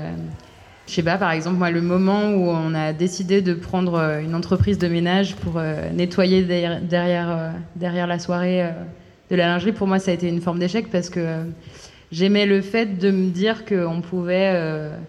aussi prendre soin jusqu'à la crasse que les Parisiens qui venaient boire des bières laissaient dans notre salle nous-mêmes, euh, petits bobos blancs. euh, et, et puis à un moment, en fait, tu peux pas tout résoudre au même endroit, quoi. Donc euh, quand j'ai vu que du coup les agents de ménage qui venaient, bah oui, c'est tous des gens qui te ressemblent pas parce qu'en fait c'est des gens qui font des métiers parce qu'ils n'ont pas le choix de les faire. Ça pour moi c'était une forme d'échec. Ensuite, euh, tu peux pas euh, faire euh, 80 heures semaine, euh, être payé euh, au montant où tu es payé, et puis en plus euh, faire euh, le ménage tous les samedis soirs. Quoi. Donc, il faut savoir se ménager soi aussi et, euh, prendre euh, soin de soi. Donc, il faut prendre des, décisions parfois qui sont euh, à l'encontre de ce que toi t'aimerais euh, pouvoir euh, réaliser. Sinon, après, euh, je pense qu'il y a des questions aussi avec l'alcool, où il y a des choses difficiles qui ont été, qui ont été moins bien gérées dans les relations, notamment avec les travailleurs sociaux. Je pense qu'on aurait pu arriver avec des, manières de se rencontrer moins abruptes, en fait, au démarrage du projet, où en gros, euh, nous, on est arrivé, pas de sub, rien, pas de salaire, enfin. Fallait qu'on avance, quoi. Il fallait trouver des moyens de faire des recettes. Donc, on a vendu de, la bière pour euh, au moins pouvoir euh, payer la prog et puis deux, trois salaires pour que les gens euh, restent sur une constance. Et puis, du coup, tu as moins le temps à consacrer dans le lien que tu peux avoir avec. pas tellement les résidents, parce qu'en fait, on les voyait dans le- les rues au quotidien, mais plus les gens qui les accompagnent. Donc, ça, je pense que sur d'autres projets qu'on commence, on essaye de faire mieux sur ça. Donc, les, personnes qu'on accueille avec, avec d'autres structures à Marseille, par exemple, ça se passe euh, beaucoup mieux avec les travailleurs sociaux parce qu'on a appris de nos erreurs du coup et on essaye de trouver les enceintes de discussion, les enceintes de présentation, les manières de, se connaître petit à petit les uns euh, les autres qui sont du coup moins abruptes que comme, comme, on a commencé au Grand Voisin. Ça, pour, euh, pour le coup, je pense que de pas zapper l'étape de se présenter et se dire qui on est. Après, ça peut être de plein de manières différentes, mais en tout cas, le moment de la rencontre, il n'a pas eu lieu. Enfin, il a eu lieu de façon accidentelle au Grand Voisin avec les travailleurs sociaux, parce que euh, machin rentre dans le centre. euh. Donc euh, ça, par exemple, c'est des choses auxquelles on fera attention dans les prochains projets, je pense. J'ai plein, plein d'autres exemples, mais En fait, il y a eu plein de micros. le droit à l'erreur quand même fait partie de ce type de projet. Donc ça, c'est, on a le droit d'échouer, de recommencer, de réessayer, et de réessayer encore. Ce qui fait qu'à la fin, c'est plutôt une réussite. Mais en fait, c'est des micros, euh, des, plein de petits problèmes, euh, des gros problèmes, mais euh, qu'on dépasse parce qu'il y a ce- cette horizontalité. C'est ça que je voulais dire, c'est qu'il y a un travail, en fait, une méthode qui est quand même tout de suite, qui peut justement, qui peut expliquer aussi les difficultés avec les travailleurs sociaux. On est quand même, nous, formés dans un truc hyper normé. Donc tu rentres pas comme ça dans le centre, tu parles pas comme ça, voilà, on est, tu t'accèdes pas comme ça à l'héberger, euh, et puis avec une forme de toute puissance. hein. bon, je le dis, euh, les collègues sont derrière. hein, euh, ils acquiescent parce qu'on travaille beaucoup. on s'est plutôt dit dans aussi notre vision engagée que qu'on allait aussi apprendre de ce que vous mettiez en place. Et cette forme d'horizontalité, elle annihile en fait la casquette de chacun. Qui est vachement bien pour les bergers. Parce que lui, il se dit super, euh, je vais construire une terrasse ou je vais participer à tel truc euh, dans l'espace des grands voisins. Mais nous, euh, bah, elle est où ma place dans ce truc-là Je suis quoi J'ai un, Quel est mon lien privilégié avec la personne?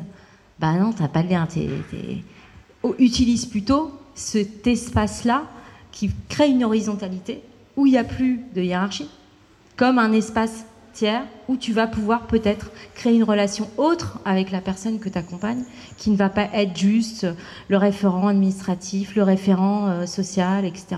Euh, ce que nous on fait, en fait, nous on se rapproche de ça, bon, en tout cas avec, euh, je vais dire mes équipes, parce que nous on fait pas mal ça dans les cafés, par exemple, ou dans l'espace en dehors du centre. Parce que tout ne se résout pas dans les centres d'hébergement d'urgence et qu'on crée. alors c'est pratique parce que quand tu vas avoir une discussion un peu l'espace euh, extérieur qui nous permet aussi de parler de certains sujets en dehors euh, d'un bureau. C'est là où vous avez bouleversé aussi des pratiques euh, sociales et c'est pour ça qu'on voudrait qu'on se lance un peu dans cette démarche-là, de réfléchir à qu'est-ce que ces activités mixtes, ces autres activités nous poussent, nous, en tant que travailleurs sociaux, dans notre pratique et nous bouleversent dans notre toute-puissance, dans le rapport. Et on s'enferme là-dedans, parce qu'on on peut plus avoir toutes les réponses quand tu ne peux pas résoudre la situation des gens parce que la situation administrative n'évolue pas et n'évoluera pas pendant quelques années. Donc en gros, euh, tu peux pas faire d'ouverture de droit, il n'y a pas de sécu, etc., etc. Tu fais quoi? Ah ben la personne, c'est pas la personne, ben, il n'y a rien à faire, la situation est bloquée. Vous ouvrez une alternative face à ces situations-là. Ben non, la situation n'est pas bloquée, la personne n'est certainement pas bloquée, elle, bouge, sinon c'est 70% de nos, personnes accueillies. Hein. 70% majoritairement, aujourd'hui, sont en situation d'inconfort administratif, comme je dis.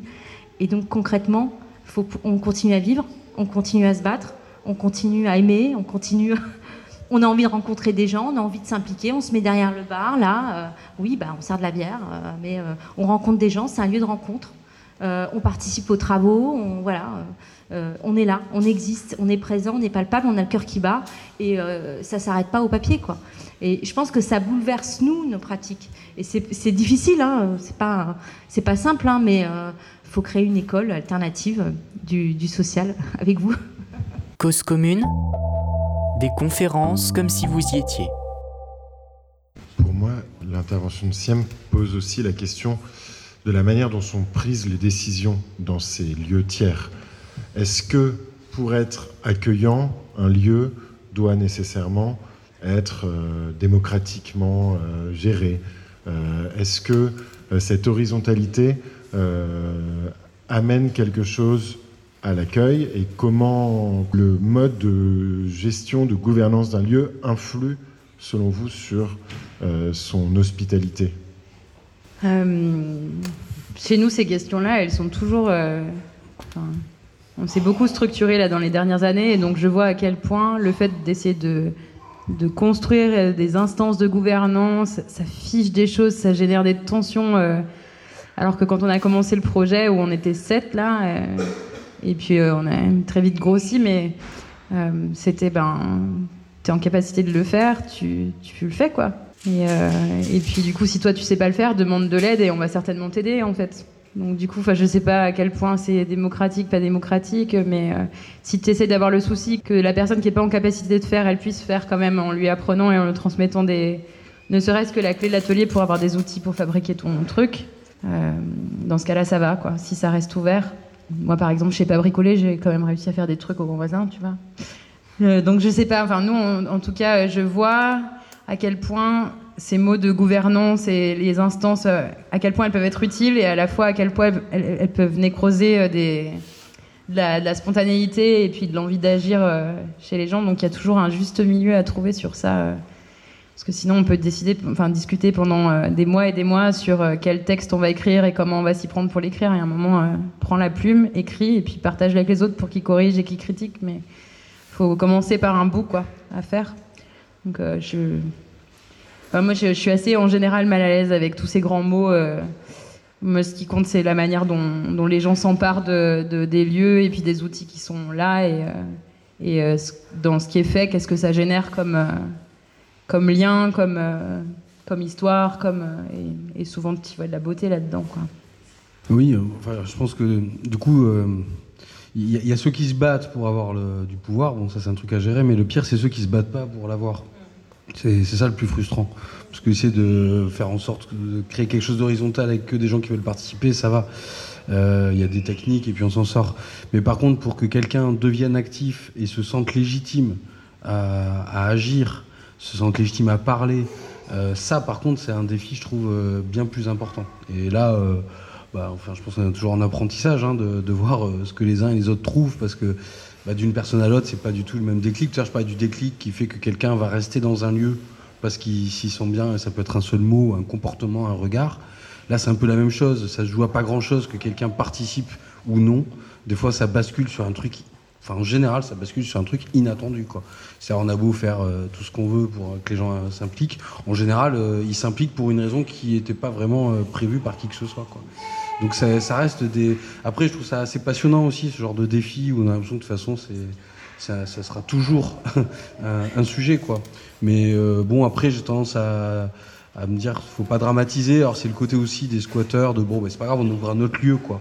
C'est-à-dire, euh, enfin voilà, il faut qu'il y ait une diversité. On va pas tous être d'accord. Dramatisons pas. Euh, si ce projet-là vous correspond plus, faut qu'on soit solidaire. On en trouve un autre qui vous correspond. Si vous avez besoin d'un coup de main. Enfin nous, ça est souvent sorti comme ça, quoi. Quand même, il y a des divergences, c'est bon, bah, écoute, on va trouver un autre lieu si vous avez besoin, on file un coup de main. Quoi. C'est le, geste euh, de soutien. Si on voit pas les choses pareilles ou ce qui se fait ici vous correspond pas, pas grave. C'est pas les lieux qui manquent. Quoi. Donc euh, moi j'ai l'impression qu'on s'en sort souvent en se disant bah, c'est pas grave on en crée un autre quoi et que de toute façon il faut plutôt des réseaux de lieux qui fonctionnent différemment avec des modèles hyper différents. De toute façon justement on n'est pas on n'est pas là pour faire comme l'État essayer de faire rentrer tout le monde dans une case avec des dispositifs euh, essayer de minimiser le nombre de dispositifs et euh, leur donner toujours des trucs des idées simplistes qui marchent pas. On est plutôt nous du coup sur le fait de dédramatiser tout ça. On n'est pas l'administration donc tant mieux si c'est une nébuleuse. Et tant mieux si c'est euh, plutôt un réseau de trucs qui fonctionnent différemment, mais qui arrivent à un moment quand même à avoir des rapports intelligents entre eux. Quoi. Alors bonsoir à tous. Donc merci pour ces interventions. J'aurais deux questions. Alors je voulais savoir dans un premier temps, la mairie de Paris, quel regard elle portait sur le site et s'il souhaite refaire un projet similaire. Et ma deuxième question, c'est par rapport euh, au lieu qui a une identité forte aujourd'hui. Et euh, on est plutôt à la fin du projet, la saison 2. Il y a actuellement en parallèle la construction du futur écoquartier. Euh, je voulais savoir dans cette situation-là comment on fait pour garder l'identité forte du projet, étant donné que c'est en transition. Certains bâtiments, on n'a plus accès. Les associations sont obligées également de partir parce que c'est la fin de leur contrat. Donc comment on fait pour maintenir une identité forte avec moins d'espace, moins d'acteurs? Et aussi, je voulais savoir si vous avez un regard sur la future population de l'écoquartier. Est-ce que ce serait possible éventuellement qu'il y ait une partie euh, des logements pour euh, des personnes euh, en situation de réinsertion ou des logements sociaux Voilà mes questions. Alors du coup, pour la situation des grands voisins, après il y a d'autres situations. du coup, on a cette discussion avec les aménageurs euh, régulière. Et puis un projet euh, politique assez fort qui était porté par euh, la maire du 14 et la mairie centrale d'installer au moins 50% de logements sociaux sur le site. Donc ça, on sait que déjà, il va y avoir un CHU, il va y avoir une pension de famille, il va y avoir un, office foncier solidaire, je sais plus comment on dit, où en gros, tu achètes les murs et pas le sol. Donc du coup, tu peux accéder à la propriété à des prix qui défient toute concurrence dans Paris. Donc il y a déjà ça. En fait, je pense qu'on n'y serait pas allé aussi loin si on ne savait pas que déjà le projet politique porté pour euh, l'endroit n'était pas. Euh, euh, j'aurais dû noter les questions, mais comment on fait pour garder une identité? C'était ça. ma première question, c'était la mairie de Paris, quel regard elle avait sur donc le site des grands voisins et est-ce qu'il souhaite refaire un projet similaire? Ben, il y a eu la charte qui a été signée, où du coup, on pense que les grands voisins ont quand même pas mal influencé euh, le contenu. Donc on espère qu'avec euh, la ribambelle de promoteurs et d'acteurs euh, qui ont signé la charte, il y a d'autres lieux qui... J'imagine que c'est par là que les politiques expriment le fait en campagne électorale qu'ils puissent avoir envie qu'il y ait d'autres endroits qui portent des valeurs similaires. en tout cas, il y a les cinq toits qui a ouvert, il y a l'hôtel Marceau, il y, a, il y a des petites choses. Ensuite, le temps du process institutionnel, il est assez long parfois. Euh, donc je pense qu'ils portent un regard qui est encore assez euh, positif et qui, euh, qui, ont appris aussi de cet endroit-là, j'imagine. et pour garder l'identité, ben, je sais pas, on garde une grosse partie des gens qui y sont, on continue de travailler de la même manière, en ayant les mêmes exigences, qui qui sont portés sur l'accueil, sur la manière de rendre les choses le plus accessible possible au plus grand nombre. Il y a aussi un peu de questions esthétiques, on garde le même logo, on garde des trucs de com. Quoi. Il y, a quasiment 50% des structures qui étaient installées au Grand Voisin euh, dans les locaux euh, actuels qui, sont, qui ont été reconduites, en fait. Donc, du coup, ça a contribué à. Puis après, il y a aussi l'enjeu de ne pas euh, se scléroser dans un truc qui continue avec toujours les mêmes. C'est important de pouvoir laisser sa place, donner la chance à d'autres, et puis de continuer à apporter les valeurs. Cause commune. À Toulouse, tu disais que vous avez reçu un, soutien des, des, acteurs publics, de la mairie. Euh, comment est-ce qu'on gère juste aussi le, le fait d'être soutenu mais de, sans se faire récupérer euh, et comment, comment est-ce qu'on gère des distances politiques qui peuvent être importantes euh, alors que bah, sur le terrain on fait le même projet? Ouais, alors je, je, je résumerai pas ça. On a été soutenu. Parce qu'en fait, c'est jamais la question qu'on pose. C'est-à-dire, sinon, euh, ça sera jamais oui. Est-ce que vous nous soutenez quand on ouvre illégalement un bâtiment euh, Des fois, ils trouvent des tournures sympas pour en parler, mais, euh, mais nous, justement, quand je disais qu'il faut mettre certaines choses au-dessus, c'est que déjà, par exemple, quand on parlait du, C10, qui est quand même le truc qui a porté politiquement tout ça, on peut même pas adhérer. Donc, on n'est pas là pour faire tourner une boutique. On s'en fout que les gens fassent partie ou non du truc. L'important, c'est ce qu'ils font. Et du coup, il y a plein de gens qui font pas partie du truc mais qui font des choses qui nous parlent. Et donc c'est plutôt sur un projet donné, une idée, un lieu à ouvrir, euh, c'est plutôt sur quelque chose de concret comme ça qu'on va demander le soutien. Mais c'est jamais euh, un soutien pour la globalité de nos démarches, qui je sais même pas d'ailleurs à quoi elles se résumeraient, on n'a pas besoin de le savoir. Mais euh, donc du coup on a voilà, c'est plutôt voilà retrouver le tronc commun quoi. Et effectivement on tombe là sur des choses humanistes quoi en fait. Et je pense qu'il faut savoir miser sur l'humanité présent en chacun, qu'il soit à la rue ou non, qu'il vote, qu'il vote plus, qu'il soit de droite, de gauche. Enfin, je veux dire, je pense que face à la situation dans laquelle on est, si on ne va pas chercher euh, cette part d'humain, c'est voilà, c'est plutôt de le construire ensemble sur cette humanité commune, quoi. Et donc des fois, on va la chercher chez des gens qu'au début, si on avait, si on s'était juste écouté, on aurait insulté, on serait parti. Et puis finalement, quand on arrive à trouver un terrain d'entente, des fois c'est précieux, quoi. Euh, notamment dans les rapports avec l'État, euh, il y a des fois un petit truc, c'est déjà beaucoup, quoi. Euh, mais c'est pas qu'avec l'État, c'est aussi avec, je sais pas, certains publics, certaines personnes, ou, des fois une petite marche, on a déjà l'impression d'avoir fait un grand pas, quoi. Donc c'est voilà, plutôt sur quoi on va construire ensemble. Et encore une fois, c'est là-dessus qu'on a envie de fédérer, quoi. C'est pas même pas, pas sur nos actions, nous on s'en fout. Il y a plein de fois, en fait, la, grande majorité, parce qu'on passe beaucoup dans les médias, par exemple, il y a plein de gens qui pensent que euh, court après les médias. Ça doit faire 4 ans qu'on n'a pas fait un communiqué de presse. Et, la grande majorité de ce qu'on fait ne passe pas du tout dans les médias. Et on s'en fout. Mais donc du coup, la, question, c'est vraiment c'est que les choses, elles se fassent. Et après, elles prennent tout un tas d'étiquettes. En général, quand il y a un bon projet qui, euh, qui aboutit, euh, il y a, ça manque pas les étiquettes. D'un coup, euh, c'est pas le souci. Et nous, on s'en fout. Tant tant qu'il y a une honnêteté dans la démarche, que, euh, on a ouvert un bâtiment l'hiver dernier, 220, un hébergement, 220 personnes, qui du coup, là, devrait être prolongé encore euh, quelques années. le, quand le préfet vient et qu'il est fier de lui, ben ouais, il a raison il a raison, c'est vrai qu'il il a, il a, écouté ce qu'on disait, euh, il, a, négocié avec le ministère de la Défense euh, l'ouverture de cette résidence étudiante. Euh, il a raison d'être content, et tant mieux d'ailleurs sur un projet, il y a plein de gens qui ont eu raison. Parce que tout le monde a, ouais, j'ai fait, ouais, tant mieux. Et, en général, un projet collectif, il y a plein de gens qui sont contents de ce qu'ils ont fait et qui sentent qu'ils ont eu une part un peu déterminante. Donc c'est plutôt ça qu'on va chercher que nous faire tourner notre truc, que le succès soit accueillant également, finalement. Est-ce qu'il reste euh, des questions? Question très concrète sur euh, comment vous avez géré des squats en site occupé. Parce qu'il me semble avoir compris que vous disiez que dans certains hôpitaux ou, certaines. Euh, vous avez, matériellement et aussi dans les relations avec les gens qui venaient travailler là au quotidien, Alors. D'un point de vue juridique, technique, euh, ouais. ouais. Euh, bah. je, pensais, euh, je pensais premier, premier truc qui me venait à l'esprit, c'était relationnel. comment, qu'est-ce que vous faites quand vous arrivez? Est-ce que vous venez de leur dire bon ben voilà, on s'est installé cette nuit, voilà comment ça va. Enfin, ou est-ce que c'est ouvert? Est-ce que c'est voilà comment ça va se passer? Alors du coup, je, je, vais parler effectivement de l'hôpital. C'est un bon exemple parce que c'est un cadre un peu complexe au niveau juridique, etc. Euh, là, en fait, vu que quand on est arrivé à l'hôpital, nous, on, est dans la même démarche d'ailleurs maintenant avec l'agence intercalaire sur Montpellier, où on est missionné par la Fondation Abbé Pierre et la préfecture de l'Hérault pour refaire ce qu'on avait fait à Toulouse. Donc ça, c'est drôle quand même d'être cofinancé euh, Fondation Abbé Pierre, préfecture pour euh, refaire bouger les lignes.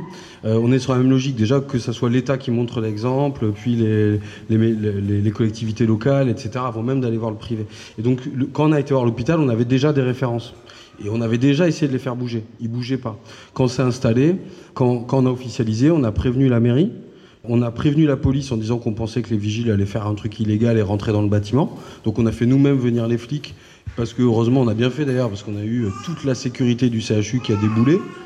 Euh, donc c'est les flics qui ont dit ah ben non mais même nous on n'a pas le droit de rentrer. Donc ils étaient emmerdés parce que avant qu'ils appellent les flics on l'avait fait il n'avait pas vu venir. Euh, l'adjoint donc le troisième adjoint au maire a appelé a dit mais ouais mais ça fait deux ans qu'ils vous disent de faire quelque chose. Vous auriez pu le faire légal, légalement vous l'avez pas fait. Bon ben ça voilà nous ce qu'on veut c'est que vous bossiez avec eux. C'est pas la peine d'essayer de les foutre dehors euh, bosser avec eux. Donc du coup le, directeur de l'hôpital a appelé très gentiment et le mec osait plus faire passer un huissier alors que nous on voulait avoir un huissier. On a dû se battre pour avoir un passage d'huissier quoi c'était euh, le directeur de l'hôpital. Oui, alors il me parlait, mais je, je sais pas à qui euh, il avait l'impression de parler, quoi. Mais du coup, c'est carrément l'hôpital qui a été hyper accueillant pour le coup, quoi. Et qui voulait surtout pas nous froisser. Euh, oui, alors à chaque fois on était prévenus, on a, demandé un cadre légal, on leur a dit mais là il faut quand même qu'il y ait un huissier qui passe, qui constate l'occupation. Ah oui, mais on n'est pas dans cette logique, non, non, non, non, mais si, si, faut pas. Donc on a tellement retourné des fois les rapports qu'on s'est, qu'on s'est retrouvé à se battre au contraire pour avoir un huissier qui quand même nous file un cadre légal, qui protège le CHU. Euh, donc c'est, bon, une façon de, voilà aussi de miser sur les gens et, et du coup de, de miser sur la confiance. C'est ce qu'on a créé au-delà de, du C10, de l'agence intercalaire, etc. Et c'est ce que dit la mairie aujourd'hui euh, quand euh, ils sont questionnés sur ce qu'on qu'on fait. Euh, ils parlent de confiance, quoi. C'est-à-dire que notamment quand on est en, en fragilité au niveau légal, économique et tout, faut au moins qu'il y ait un rapport de confiance et que les gens se disent ok, euh, on va pouvoir faire avec eux parce que on sait comment ils fonctionnent, on sait leurs valeurs et, du coup on, voilà, on a, on a la confiance. Et quand on est dans le milieu squat notamment, bah, on a un peu que euh, l'organisation collective et la confiance. On n'a pas d'argent, on n'a pas de cadre juridique, on a donc on a, nous on s'est construit là-dessus quoi. Donc effectivement ça nous a permis de prendre des trucs où euh, c'était un peu euh, voilà, touchy quoi. Du coup ce que je remarque dans ce que vous dites c'est euh, en fait ce qui permet que ces squats marchent maintenant, c'est justement cette confiance que vous avez réussi à construire. Du coup, comment vous avez réussi sur les premiers squats? Parce que, ouais, sur les premiers squats où, sur lesquels vous, vous êtes arrivé, alors je sais pas, c'était peut-être pas forcément aussi occupé du coup, euh, à, justement faire en sorte que se, crée ce, lien de confiance alors que vous n'étiez pas du tout soutenu politiquement et, que vous aviez aucune référence ou peu, de références on l'a fait sur trois trucs. Sur le projet, c'est-à-dire euh, notamment nous le fait qu'on n'était pas là, euh, ben, on, enfin on pallie à un manquement des pouvoirs publics. Donc du coup, on fait tout pour que ça évolue et on fait tout pour que les gens puissent en sortir. Euh, on l'a pas dit d'ailleurs, je voulais le dire ce soir. Sur l'accueil, l'important c'est aussi d'expliquer qu'on fait tout pour que les gens s'en aillent. C'est-à-dire que dans l'hébergement d'urgence, chez Emmaüs, les squats et tout, euh, ce qui fait partie de l'accueil, c'est de toujours faire le maximum pour que les gens puissent facilement partir. Et ça a l'air de rien, mais c'est pas mal de travail quand même. Et c'est fondamental, je pense, dans ce qu'on fait. On est heureux d'accueillir, mais on est encore plus heureux quand des fois les gens réussissent à partir. Et euh, donc du coup, il y a le projet en lui-même, il y a le voisinage. Ça, on trouve ça légitime de pas euh, poser un problème de quartier, au contraire d'avoir des voisins qui, euh, soutiennent. C'est là-dessus que la mairie, d'ailleurs, quand le, changement de mairie, le troisième adjoint, on lui a dit, bah oui, il y a un squat, il y a 160 personnes, et ça se passe bien avec le voisinage. Et du coup, euh, et en plus, on proposait de payer les charges et tout, euh, ce qui rentrait dans aucune case chez eux, quoi. Mais on avait proposé. Donc, du coup, il y a le rapport de voisinage. Enfin voilà, je pensais surtout, et puis après, la parole donnée, si fondamental, la parole donnée sur la date de départ. C'est-à-dire que euh, ce qui nous nous sert, on ne demande pas à la mairie de raconter n'importe quoi, on leur demande pas justement de dire ah, on les soutient. On leur demande de témoigner de ce qu'ils ont objectivement vu. C'est-à-dire on a toujours respecté nos dates de départ. Et si nous on le dit aux propriétaires, bof, il y croit moyennement. Si par contre c'est la mairie qui dit ah ouais ça fait des années qu'on les connaît, euh, dès qu'ils ont dit un truc ils se sont tenus, là d'un coup euh, ça rassure tout le monde. Mais c'est quand je parle de confiance, c'est no, notamment et c'est ce qu'on voit beaucoup de toute façon euh, dans l'urbanisme transitoire, c'est le, le, fait de respecter les, les, dates qui ont été fixées. Quoi. Et ça, c'est une conscience, je pense, déjà entre squatteurs, historiquement, on se dit, il y a une éthique. Euh, voilà, s'il y a des squatteurs qui respectent pas les accords qu'ils ont passés, euh, ça va nuire à tout le monde. Euh, je pense que dans le domaine, bah, du coup, notamment de l'intercalaire, c'est pareil, quoi. Si, si, Plateau Urbain commence à s'asseoir sur ses engagements indirectement, ça va nous poser des problèmes. Alors qu'aujourd'hui, on les prend plutôt comme exemple. On disait, vous voyez, localement, il y a eu déjà tout un tas de trucs, et puis sur des projets de ce type-là sur Paris, bah, voyez, ça marche parce qu'il y a d'autres projets qui ouvrent.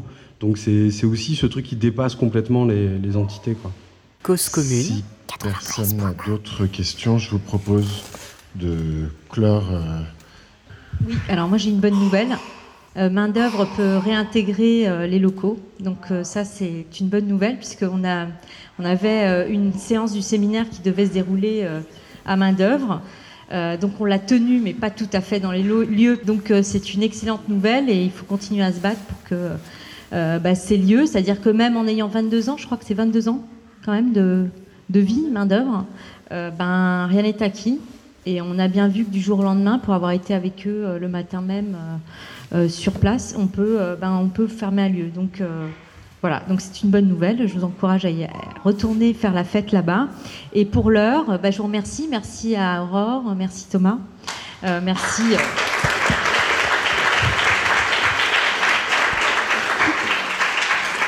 Et je vous invite à aller euh, découvrir l'escargot, donc cette exposition qui est juste à côté, et euh, voilà, découvrir les artistes. Et puis il y a un petit, euh, il y a un petit pot aussi qui nous attend. What have you not done for me, oh Lord, I'm grateful, Lord. I am What have you not done for me, oh Lord, I'm grateful. What have you not done for me? What have you not done for me? Can't imagine all you went through just for me. What have you not done for Cause commune, des conférences comme si vous y étiez.